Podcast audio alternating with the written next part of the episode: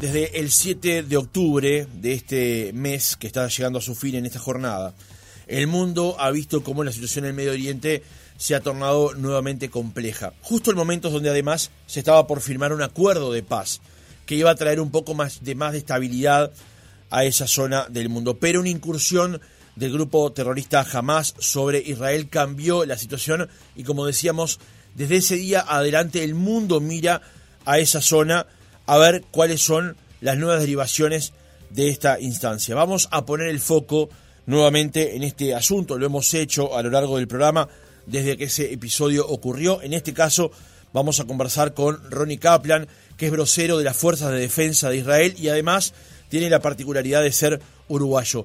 Capitán Kaplan, ¿cómo le va? Buenos días, gracias por atendernos. Hola, gracias por tenerme con ustedes. ¿Cómo está? Muy bien, muchas gracias por estar en contacto con nosotros.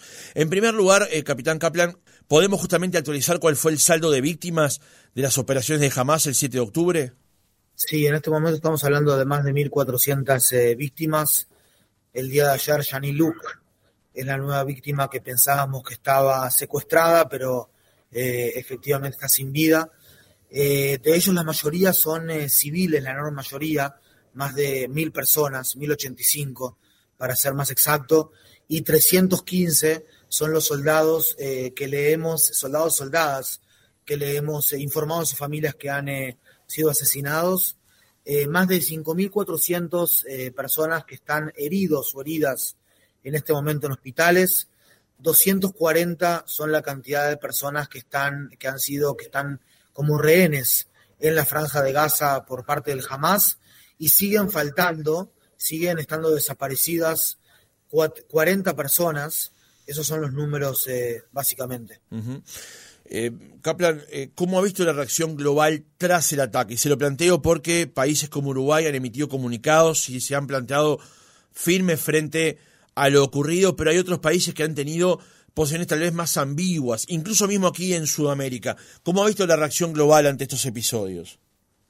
Bueno, básicamente nosotros como Fuerzas de Defensa de Israel, perdón, recuérdame su nombre. Francisco. Francisco, ¿verdad? Francisco, mira, nosotros como Fuerza de Defensa de Israel, más, más, que centrados en la reacción global, estamos centrados en desmantelar el Hamas y en devolver a los rehenes a sus familias. No obstante, eh, estamos claros en que esta guerra, no solamente por restaurar la seguridad de nuestra población civil y la seguridad de, este, de nuestras familias, sino que también somos la primera línea de la lucha contra el terror aquí, eh, en, este caso en Medio Oriente, pero a nivel, a nivel de Occidente. ¿Y por qué lo digo de esta manera? Porque si Israel no le ganase al Hamas en la franja de Gaza, en esta guerra que estamos luchando, rápidamente nos vamos a encontrar con fenómenos de tipo terrorista, jihadista, es decir, de Islam radical en otras partes del mundo y no va a ser algo que nos va a demorar y en ese sentido nos sentimos que los países tienen que terminar de definir si están a favor de la civilización de un país que ama la vida, que está en autodefensa luchando contra un grupo terrorista, o si por el contrario está dándole la mano a la barbarie, a gente que entra en casas de seres humanos un día de fiesta y asesina niñas en pijamas, viola mujeres, le corta la cabeza a hombres y asesina, como, diría en esta, como decía en esta masacre, a más de 1.400 personas, Francisco. Usted dijo en un reportaje que el conflicto no es con los palestinos, sino con los terroristas. ¿Cómo describe al grupo terrorista Hamas? Lo que decías que sí, nuestro conflicto no es este, con, un, eh, con el pueblo palestino, nuestro conflicto es con los terroristas palestinos. Y en este caso el Hamas. Un, te lo diría quizás de esta manera, Francisco, cuando la religión transforma a seres humanos en asesinos, porque son seres humanos que se transforman en asesinos, Dios llora. Y básicamente el Hamas es un grupo que quiere culminar con el Estado de Israel y quiere establecer un califato islámico sobre las ruinas o los escombros del Estado de Israel moderno. Y eso es algo inadmisible para nosotros. Son grupos que se definen eh, en contrariedad al otro, no tienen una definición positiva.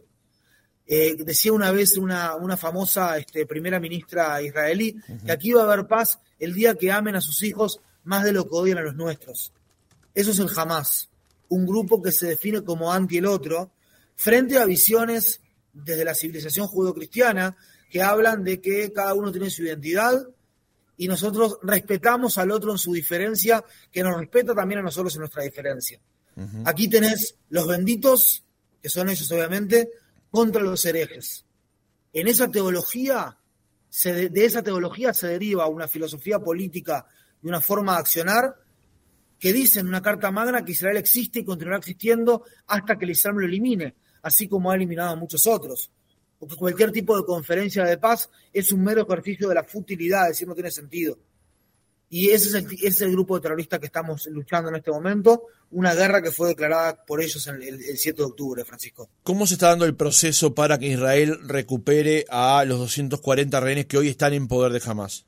Mirá, este, cada pedacito de inteligencia que tenemos, lo procesamos, lo integramos, vamos recabando información, y lo vamos armando como un puzzle. El día de ayer logramos este, rescatar a una de las eh, rehenes israelíes, eh, este, que llegó a su familia y realmente fue una eh, operación conjunta entre los servicios de seguridad aquí internos y las fuerzas de defensa de Israel y es un tema de prioridad nacional. Lamentablemente no es algo que pueda expandirme o explayarme mucho, porque se trata de un tema que a veces la libertad de información es menos importante que el propio paradero o la propia seguridad física de los rehenes. Sí, se, comprende.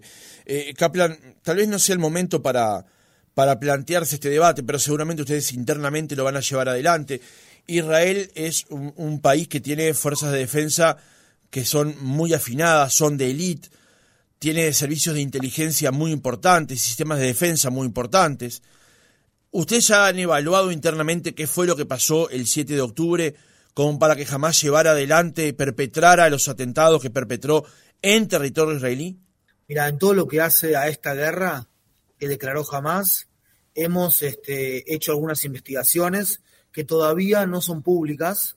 Este, no cabe la menor duda que acá eh, fuimos eh, responsables de una de las peores fallas de inteligencia de la historia del Israel moderno en estos 75 años, producto de una concepción de que el Hamas podría moderarse, de que si entran como entraban decenas de miles de gazatíes a trabajar en Israel y que también este, reciben dinero también de Qatar e ingresan día a día cientos de camiones con ayuda humanitaria, jamás podría llegar a moderarse. Pero esa concepción es lo que se rompió el día 7 de octubre, que marcó un antes y un después en la historia de esta sociedad en la historia de este país y en la historia de estas también fuerzas de defensa. Y básicamente entendemos que no se puede este, vivir al lado del terror. Eh, no cabe duda, Francisco, que entre lo que sucedió y lo que debería haber sucedido hay una enorme eh, distancia y va a haber o una grieta y va a haber una eh, comisión independiente, imparcial, que va a investigar todo esto y nos va a enseñar las lecciones aprendidas tanto al servicio activo como a nosotros, que somos los reservistas que estamos acá el día 7 de octubre. Pero yo te diría, eh, Francisco, que, este, que, ya va a haber tiempo para eso, que estamos muy, muy centrados en lo que va a pasar mañana, en seguir desmantelando al Hamas, en seguir con nuestras operaciones aéreas, contra, con nuestras operaciones de, eh, eh, navales y con nuestras operaciones de tierra que vamos expandiendo paso a paso, para al fin y al cabo liberar a nuestros rehenes por un lado y desmantelar tanto la parte gubernamental como militar de Hamas en Gaza. Allí uno, uno estima desde la lejanía que, este, que da la, distancia a Kaplan que hay un, un límite muy delgado entre avanzar hacia Gaza, intentar desmantelar a Hamas y también a la vez llevar adelante acciones que permitan recuperar a los rehenes, ¿no? Sí, pero son dos objetivos que van en paralelo y se pueden conseguir ambos. Este, estamos, en realidad te diría casi que casi que no nos queda otra que conseguir ambos, porque vos imaginate esta situación ¿no? que se vivió acá, esta masacre, que viene a ser, este, qué sé yo, por suerte en la historia uruguaya no tenemos ningún tipo de, punto de comparación con algo así, por lo menos no que yo recuerde de la historia uruguaya. De repente la historia americana se puede poner el ataque a Pearl Harbor o el ataque a las eh, Torres Gemelas, este, eh, básicamente eso, ¿no? O sea, pero no, no, en una democracia está muy claro y hay mucha legitimidad en lo interno de que tenemos que desmantelar el Hamas y cuando lo hacemos atacamos objetivos militares y hacemos todo lo que está dentro de nuestras posibilidades para disminuir los daños a los civiles en la franja de Gaza. Ahora están ingresando 80 camiones de mercancía humanitaria más, con medicinas, con comida, con este, eh, eh, todo lo que es agua, etcétera, para los civiles, no para el Hamas en la franja de Gaza, porque repito, ellos no son nuestro enemigo. Ustedes eh, desde, Israel, desde el gobierno de Israel, desde las fuerzas de defensa de Israel, han dado ciertos ultimátums a las personas que viven allí para que se vayan, para que se vadan de esa zona eh, eh, en dirección a otros lugares, puede ser Egipto, Jordania, sabiendo que el objetivo final es que ustedes van a atacar esas zonas. Han hecho hasta ahora aparentemente ataques quirúrgicos, digamos, sobre la zona, pero la idea es avanzar. ¿Hasta qué punto va a avanzar Israel sobre ese territorio? Mira, efectivamente, como decía Francisco, este, lanzamos cientos de miles de panfletos, hicimos decenas de miles de llamadas telefónicas, avisamos por radio, por redes sociales, solicitando a los civiles del norte de la franja de Gaza que se evacúen hacia el sur, porque esa va a ser una zona de combate y tienen que salir de la zona de peligro.